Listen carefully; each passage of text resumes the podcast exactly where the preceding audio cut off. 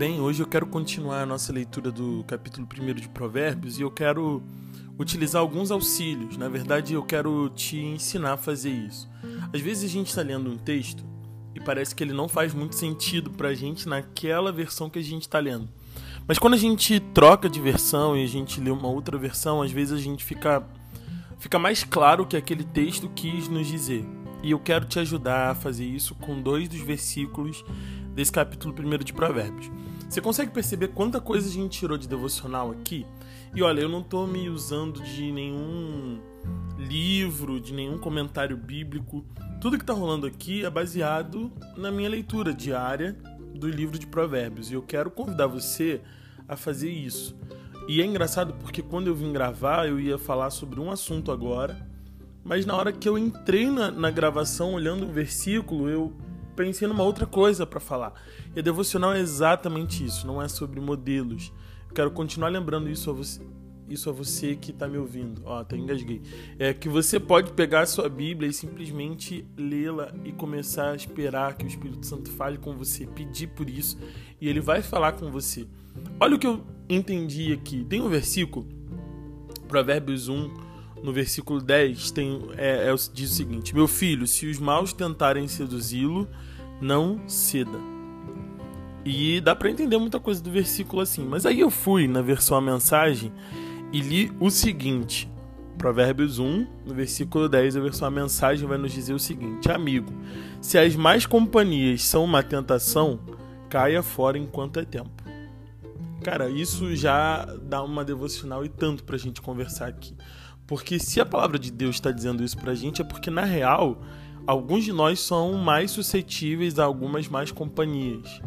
Talvez você, como eu, conviva com pessoas que estão aproximando-se de mais companhias.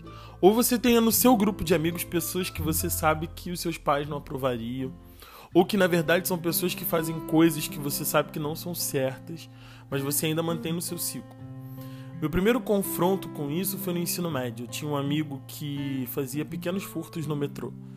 E a gente sabia disso, porque ele chegava na escola cheio de coisas que ele não tinha trazido de casa.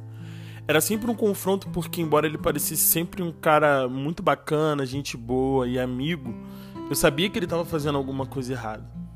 E é engraçado porque todos nós, em alguma fase da vida, ou nos tornamos essa má companhia, ou temos uma pessoa que sabemos que é má companhia, mas nós temos dificuldade de lidar com a interrupção dessas amizades. Talvez você tenha, talvez não.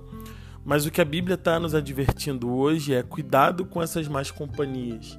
Sabe, é, eu sempre fui incentivado a cultivar amizades espirituais, pessoas com quem eu pudesse dividir as cargas, pessoas com quem eu pudesse me abrir de verdade.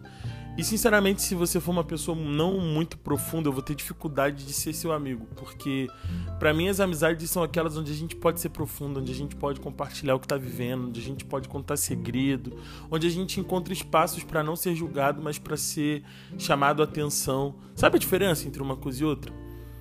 Mas às vezes a gente tem essas companhias que acabam sendo uma tentação, porque elas nos encaminham por caminhos que a gente não tomaria se a gente não estivesse com elas. É sobre isso que a Bíblia está falando. E esse texto, né, essa parte final do, do capítulo 1, ela vai falar de uma parada meio maluca, né? De que a, a galera vai chamar você para aprontar, para sair, para roubar e para matar. Eu vou falar mais disso na devocional de amanhã. Mas eu queria que você percebesse quanto você consegue influenciar as pessoas ao seu redor e quanto elas te influenciam. Alguém disse que nós somos a soma das cinco pessoas mais próximas de nós. As cinco pessoas mais próximas de nós nos influenciam de maneira absurda, assim. A maneira como a gente fala, como a gente age, como a gente corresponde às situações. Até nas profissões que a gente, de alguma forma, decide levar para a vida. Isso tem a ver com as pessoas que influenciam a gente. Então é muito importante a gente escolher quem é que nos cerca, quem é que está junto da gente. Mas, sobretudo, é importante a gente perceber qual é a nossa influência sobre essas más companhias, sabe? E por que que elas são chamadas de más companhias? Será que a Bíblia estava sendo só moralista e dizendo, ah, tem gente que é má companhia? Ou será que tem gente realmente que não tem caráter, que não serve para andar com a gente, né? Eu também não gosto muito de fazer essa divisão entre pessoas boas e pessoas ruins, do tipo, ah, essa pessoa é ruim, deixe de andar com ela. Não, talvez você seja a pessoa que precise andar com ela, exatamente para que ela se torne uma pessoa melhor, exatamente para que vocês consigam construir coisas juntos, exatamente para que ela tenha uma referência de quem é Jesus. Mas você consegue fazer, botar na balança exatamente até onde você influencia, até onde você é influenciado? Bem, o conselho do sábio para mim e para você é: caia fora enquanto é tempo. Existem companhias das quais a gente não pode dar conta. Se você está andando com gente que é má companhia, lembre-se daquelas palavras da sua mãe, da sua avó, que quem anda com porco, farelo come. É, de vez em quando a gente precisa se valer desses velhos e loucos ditados, mas eles são verdade que essa reflexão faça algum sentido para você e que você repense as pessoas com quem você anda. Não, eu não quero colocar no seu coração uma desconfiança, sabe? Eu quero colocar no seu coração, na verdade, um, um, um sensor, um despertador, algo que dentro de algumas situações, quando você estiver, você fale assim: bem, eu não estaria aqui se não fosse por essa pessoa, eu já não pensaria mais assim se não fosse pelo que Fulano me disse. E pondere, coloca na balança, vê se está valendo a pena a gente tem esse poder de reavaliar as nossas relações, as nossas amizades e sair daquilo que não corresponde ao que é bom diante dos olhos de Deus e diante dos nossos olhos também, enquanto é tempo. Deus te abençoe. Até breve.